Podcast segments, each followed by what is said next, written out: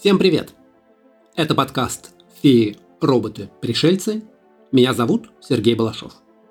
Сегодня поговорим о сером волке. Этот зверь встречается и в мифологии, и в сказках, и в легендах. Поговорим о народах, которые называют волков своими предками, о капиталистской волчице и о сером волке, спасшем Ивана Царевича, а также – о скрытых смыслах сказки про красную шапочку.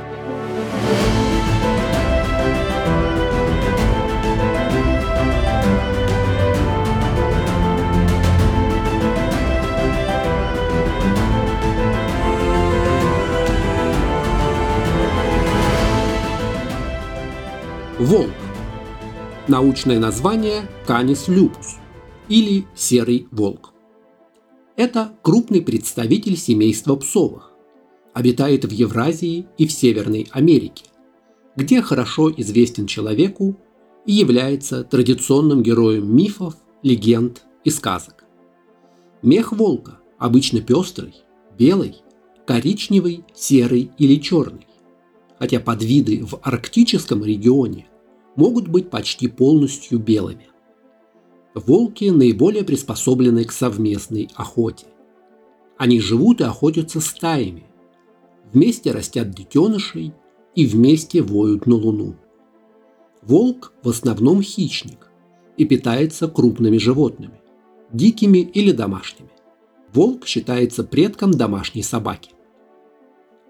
Волки – это распространенный мотив в мифах тех народов, рядом с которыми они обитают.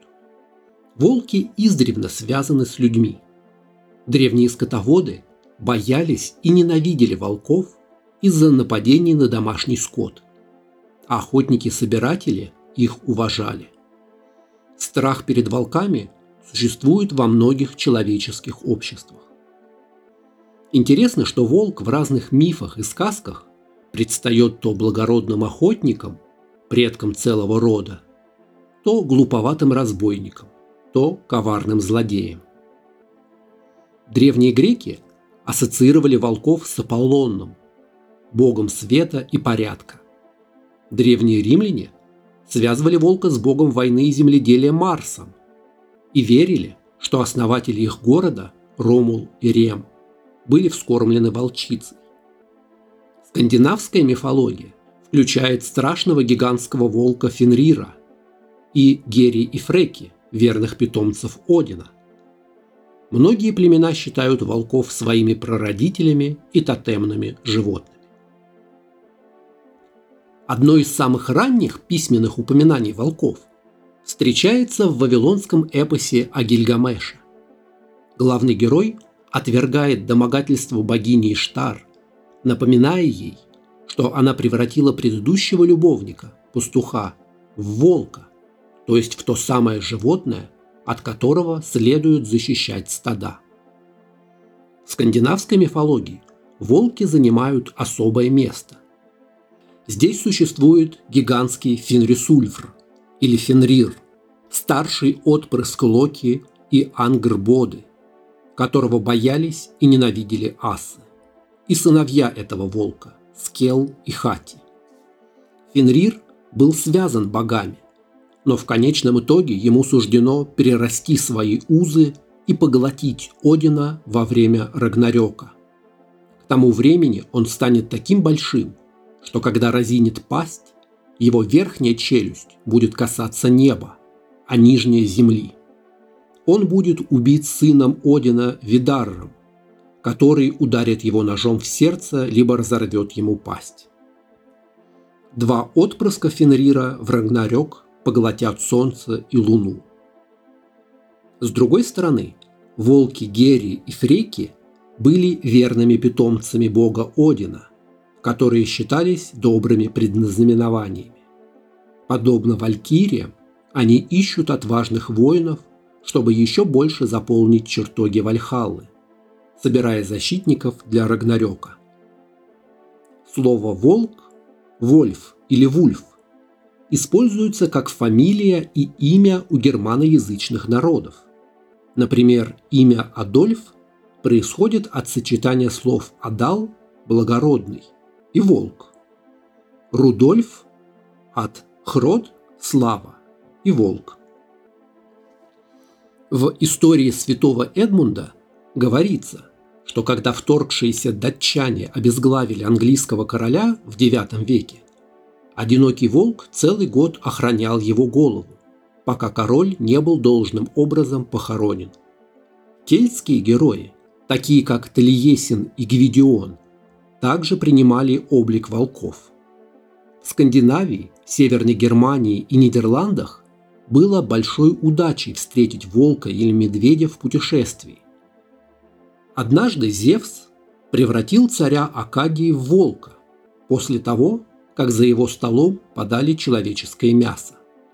Некоторые говорят, что король был первым оборотнем. В другой греческой истории беременное лето переоделась волчицей, спасаясь от гнева Геры, и спряталась среди стаи волков. После побега она родила Зевсу сына Аполлона, который в результате стал ассоциироваться с волками. Некоторые из его храмов считали волка священным. Баснописец Изоп изображал волков в нескольких баснях, показывая проблемы оседлого овцеводческого мира Древней Греции. Его известная басня «Мальчик, который кричал «волки» рассказывает о тех, кто нарочно поднимает ложную тревогу. В других его баснях есть тема доверия между пастухами и сторожевыми собаками против волков, а также близкие отношения между волками и собаками.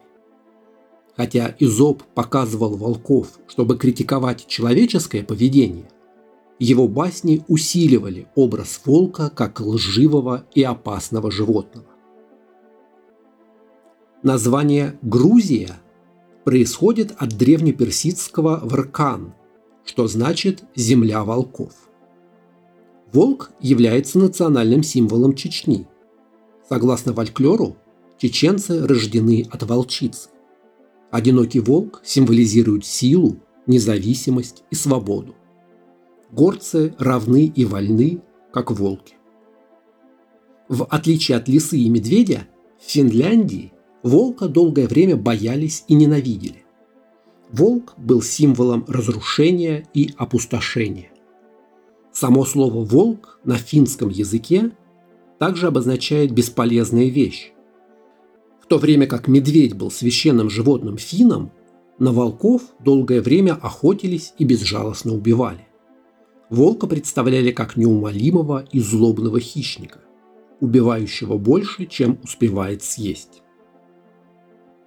Согласно легенде, основание литовской столицы Вильнюса началось, когда великому князю Гедеминусу приснился воющий у холма железный волк – Литовскую богиню Медейну описывали как одинокую, не желающую выходить замуж, но сладострастную и красивую охотницу. Ее изображали в виде волчицы в сопровождении волков. В молодости бог Кришна превратил свои волосы в сотни волков. Ему нужно было убедить своих товарищей, что пора переезжать в другой лес. Волки поедали телят похищали детей и нападали на случайных людей, заставляя их переселиться на новое место. Поклонявшиеся богине Кали серьезно относились к волкам. Секта бандитов, служивших богине, практиковала ограбление с бескровным убийством через удушение. Каждый человек, которого они убивали или грабили, на самом деле был жертвой богини. Во время выполнения миссии если волк переходил дорогу слева, это расценивалось как знак отменить нападение. Если волк переходил дорогу справа, это означало, что богиня Калли хочет продолжения убийства. Если днем выл волк, бандиты должны были покинуть территорию. Вой с полуночи до рассвета также был плохим знаком. Предзнаменования рассматривались как прямые приказы Калли, переданные через ее волков. Ближневосточные предания считают волка доброжелательным духом и защитником людей. Согласно зороастрийским преданиям, Зороастер в детстве был отнесен девами в логово волчицы, чтобы дикий зверь убил его. Но волчица приняла его как своего детеныша и привела в логово овцу, которая вскормила ребенка. В зороастрийской легенде невозможно было, чтобы волчица сама давала молоко младенцу, так как волки считаются девскими существами и причисляются к самым жестоким из животных. Когда римляне вторглись в Северную Африку, волк вытащил меч спящего капитана и унес его прочь. Также известно, что волки охотятся и убивают злых духов и джинов. В Ираке некоторые камни-талисманы считаются джинами, скрывающимися от волков. Некоторые джины похожи на волков, но они не родственники, так как волки – их злейшие враги. Это добрые духи, которые противостоят джинам. В римской мифологии волки связаны с Марсом, богом войны и земледелия. Капиталистская волчица выкормила Ромула и Рема, сыновей Марса и будущих основателей Рима. Младенцев-близнецов приказал убить их двоюродный дедушка Амулий. Слуга не смог убить детей и оставил на берегу реки Тибр. Река понесла колыбель и близнецов вниз по течению где под защитой речного божества Тиберина их усыновила волчица, известная на латыни как лупа, животное, священное для Марса. В античности волчица считалась символом Рима, как самими римлянами, так и народами, находившимися под их властью. Лупа Романа была культовой сценой, которая в первую очередь представляла идею римского мира – когда образ волка использовался в римских провинциях, это означало выражение верности Риму и императору. Слово «лупус» – «волк» использовалось в Риме как имя и прозвище. Отношение к волкам отличалось от отношения к другим крупным хищникам. Римляне старались не причинять волкам вреда. На них охотились не для удовольствия, а только защищая стада – их не ловили на продажу. В китайской астрономии волк представляет Сириус и охраняет небесные врата. В Китае волк традиционно ассоциировался с жадностью и жестокостью, а эпитеты волка использовались для описания дурного поведения, такого как грубость, волчье сердце, недоверие, волчий взгляд – и разврат, волчий секс. И в индуизме, и в буддизме на волке ездят боги-защитники. В ведическом индуизме волк является символом ночи, а дневной перепел должен вырваться из его пасти. В тантрическом буддизме волки изображаются обитателями кладбищ и разрушителями трупов. Райдзю, громовой зверь, это бог синтоистской религии. Ему приписывают вызывание грома.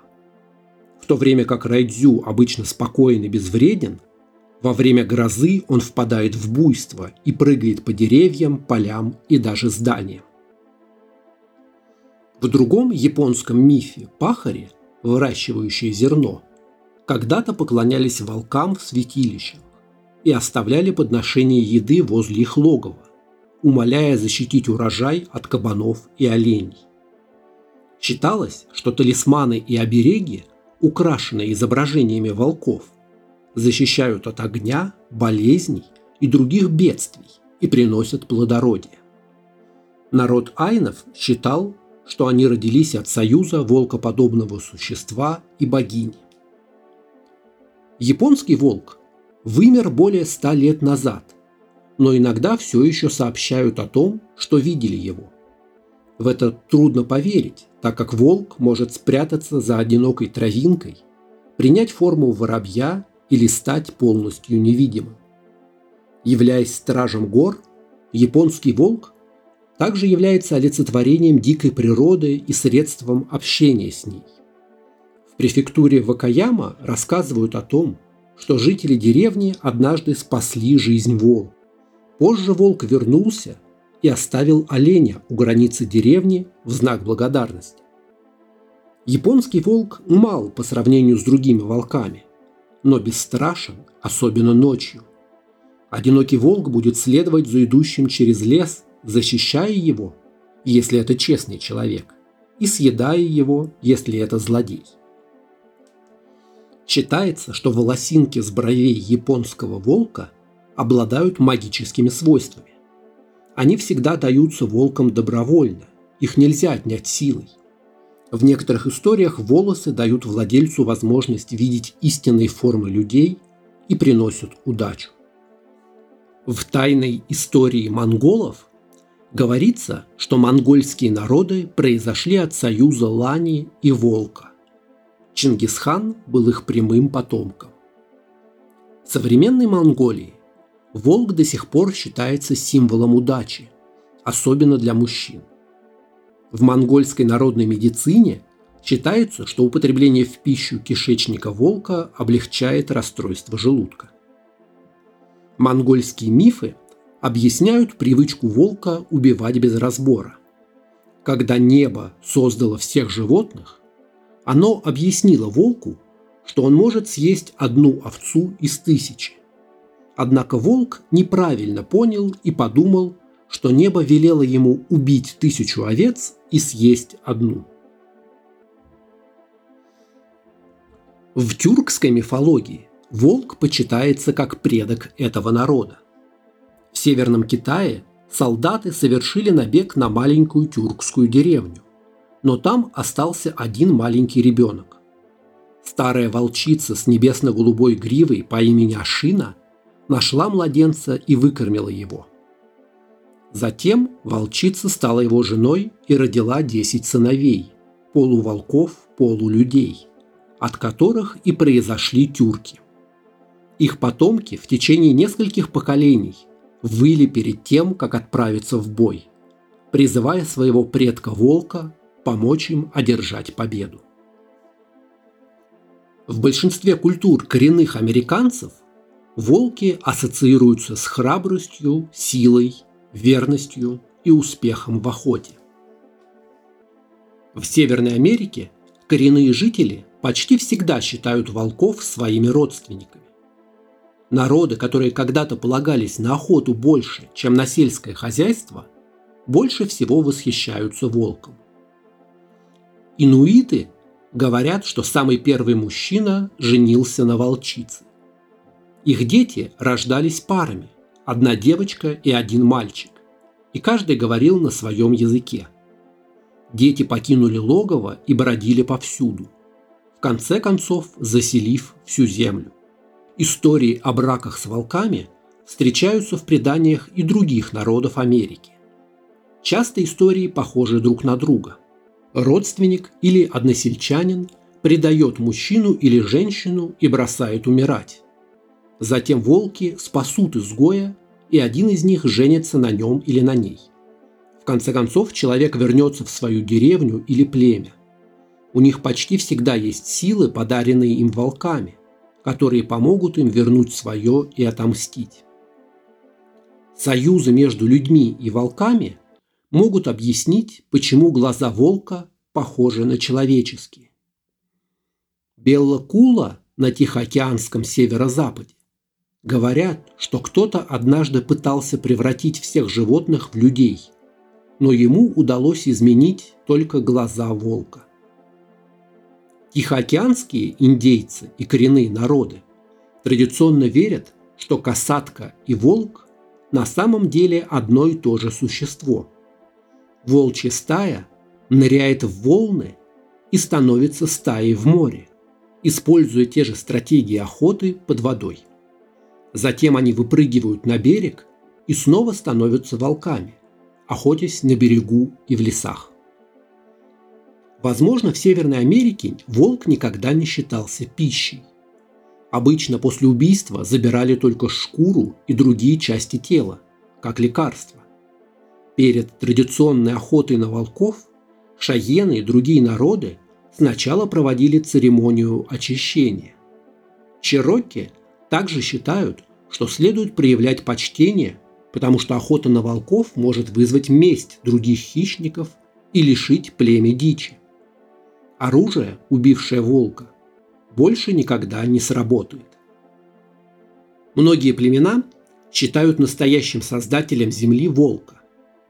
Арикара и Оджибве верили, что дух человека-волка создал великие равнины для них и других животных. Многие племена считают волков близкими родственниками человека. Волк предан своей стае, как и индейцы преданы племени. Племя Навахо было известно проведением церемоний исцеления, во время которых они призывали волков восстанавливать здоровье больным. Перед битвами воины Апачи молились, пели и танцевали, чтобы обрести силу и храбрость волков. Наваха традиционно считали, что ведьмы превращаются в волков, надевая волчьи шкуры, убивают людей и совершают набеги на кладбище. Индейцы Сиу называют декабрьскую луну луной, когда волки бегают вместе. В христианстве волки упоминаются обычно как метафоры жадности и разрушения. В Новом Завете Иисус использовал волков как иллюстрацию опасностей, с которыми столкнутся его последователи, если пойдут за ним. Волк неоднократно упоминается в священных писаниях как враг стада, метафора злых людей с жаждой власти и нечестной наживы, а также метафора сатаны, который охотится на души невинных христиан, противопоставленный пастырю Иисусу, который хранит свое стадо в безопасности. Большая часть символики, которую Иисус использовал в Новом Завете, вращалась вокруг пасторской культуры. Христос использует образ волка в овечьей шкуре – предостерегая людей от лжепророков. Католическая церковь часто очерняла волков, дабы создать образ настоящих дьяволов, бродящих по миру. Волки являются либо посланцами Бога для наказания грешников, либо агентами дьявола, посланными с Божьего благословения, преследовать истинно верующих и проверять их веру. Легенды о святом Франциске Азиском говорят, что он подружился с волком. Город Губио страдал от нападения волка, который пожирал домашний скот и людей. Франциск сжалился над горожанами и отправился в горы, чтобы найти волка. Страх перед зверем заставил всех его спутников бежать, но святой продолжал идти вперед и, найдя волка, перекрестился и велел никому не причинять вреда. Чудесным образом волк сомкнул пасть и лег к ногам святого Франциска. «Брат волк, ты причиняешь много вреда в этих краях и наделал большого зла», – сказал Франциск. «Все эти люди обвиняют и проклинают тебя. Но, брат волк, я хотел бы помирить тебя с людьми». Затем Франциск привел волка в город, и, окруженный испуганными горожанами, заключил договор между ними и волком. Поскольку волк сделал зло из-за голода, горожане должны были регулярно кормить его, а взамен волк обещал больше не охотиться ни на них, ни на их стада. В первой песне «Ада» Данте главный герой встречает волчицу, преграждающую путь к холму, залитому светом волчица олицетворяет грехи вожделения. В жизни описания блаженного Себастьяна Диапарисо в XVI веке есть рассказ о том, что в юности его жизнь была чудесным образом спасена волком. Во время вспышки бубонной чумы его родители вывезли его из города на карантин и оставили в хижине в лесу. Он лежал беспомощный и больной, но волчица нашла хижину и понюхала, а затем укусила и лизнула зараженное место на его теле. С того момента он начал выздоравливать. Концепция превращения людей в волков и наоборот присутствовала во многих культурах. В одном греческом мифе говорится о том, что Ликаон был превращен Зевсом в волка в наказание за злые дела. Легенда об оборотне широко распространена в европейском фольклоре и включает людей, добровольно превращающихся в волков, чтобы нападать и убивать других. Наваха традиционно считали, что ведьмы превращаются в волков. Динаина верили, что волки когда-то были людьми и считали их братьями. Верный способ обнаружить оборотня – это узнать его по человеческим глазам. Глаза – это зеркало души и не меняются при смене обличия. В Швеции волки служат лесным ведьмам, варгаморам. Говорят, что животные находятся под защитой и контролем ведьм. Некоторые считают, что старые ведьмы умеют превращать своих жертв в рабов волков. Истории об оборотнях были распространены по всей Европе до относительно недавнего времени. В Боснии такое могло случиться просто, если волк лизнул кровь человека. В других местах существовало поверье, что глоток воды из отпечатка лапы также может сделать оборотня. В Польше полоска человеческой кожи, перекинутая через порог дома, где проходила свадьба, превращала всех, кто переступит через нее, в волков. По всей Европе волки стали ассоциироваться со смертью и миром духов. В 11 приходят волки, в 12 открываются могилы мертвецов, гласит немецкая народная поговорка. В славянских преданиях волк был самой частой личиной вампира. В славянских языках используется термин «оборотень», происходящий от общеславянского «вукадлак», то есть «волчий мех». Традиционное сербское поверье гласит, что вампиры должны превращаться в волков. Другое поверье, что вампир не может навредить волку, но укус волка может его уничтожить.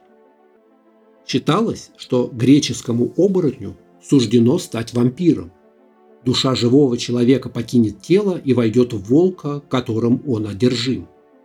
Но после смерти они станут нежитью. Еще одно славянское поверье о смерти гласит, что человек, рожденный в один день с волком, умрет вместе с животным.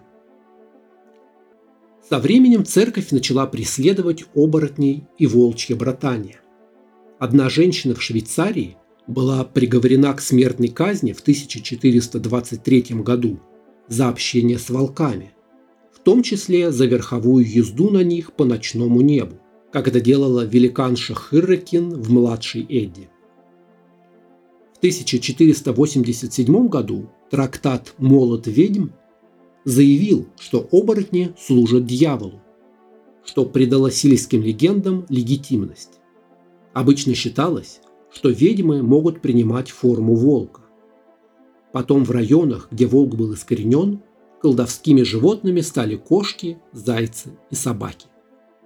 Валийская история XIII века иллюстрирует, как относились к волкам в христианских общинах. Однажды принц Ливелен отправился на охоту, оставив свою верную собаку Геллерта охранять сына. Когда он вернулся, его сын пропал без вести, пасть собаки была в крови. Принц в ярости убил свою собаку, однако вскоре обнаружил сына живым под опрокинутой колыбелью. Он также нашел тушу убитого волка. Волк проник в крепость в поисках добычи и был убит собакой-защитником. Раздавленный горем из-за смерти верного пса, принц Ливелин похоронил его и, как говорят, больше никогда не улыбался. В конце концов, волки в народных преданиях стали настолько злыми, что обычным явлением стали истории о том, как они охотятся на христиан под Рождество. Некоторые оборотни могли стать волками только на Рождество и во время летнего солнцестояния. Считалось, что рожденным в канун Рождества суждено стать оборотнями. Это может быть отголоском веры в силу зимнего солнцестояния и темного времени года. Страх перед волками привел к их массовому истреблению во многих местах северного полушария. Волков так ненавидели, что убивали миллионами. Охотникам на волков в Европе и Канаде предлагались большие награды. До 20 века люди рассказывали истории об особо злых и коварных волках. Им придумывали злодейские имена, такие как оборотень с Орехового озера или призрачный волк из скалистых гор. Волки являются частыми персонажами сказок. Волк Изингрим – персонаж, впервые появившийся в латинской поэме XII века, является главным персонажем в цикле Рейнарда, где он выступает за низкое дворянство, в то время как его противник, Лис Рейнард, представляет крестьянского героя. Волк Изингрим навсегда стал жертвой остроумия и жестокости Рейнарда, часто умирая в конце каждой истории. Считается, что сказка «Красная шапочка» впервые была записана в 1697 году Шарлем Перо и еще больше способствовала дурной репутации волка в западном мире. Большой злой волк стал злодеем, способным имитировать человеческую речь и маскироваться под человека. Он предстал в сказках как аллегорический сексуальный хищник. Вспомним мифы о волке-предке племени. И давайте представим, как могла происходить встреча волка-перевертыша и юной девушки на темной лесной дорожке. В истории Красной Шапочки много общего с историями из классической Греции и Рима. Ученый Грэм Андерсон сравнивал эту историю с легендой, в которой каждый год непорочная девушка предлагалась в жертву злобному духу, одетому в шкуру волка. Затем однажды явился борец Евтимос, который убил духа и женился на девушке, предназначенной в жертву. Диалог между волком и красной шапочкой имеет аналогии со скандинавской старшей Эддой. Великан Тримор украл Мьёльнир, молот Тора, и потребовал себе в жены богиню Фрею как выкуп за молот. Вместо этого боги нарядили Тора невестой.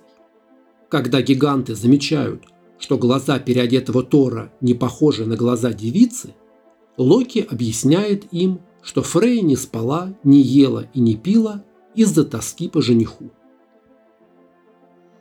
Тема хищного волка и существа, вышедшего целым и невредимым из его чрева, также отражена в русской сказке «Петя и волк» и в другой сказке братьев Грим «Волк и семеро козлят».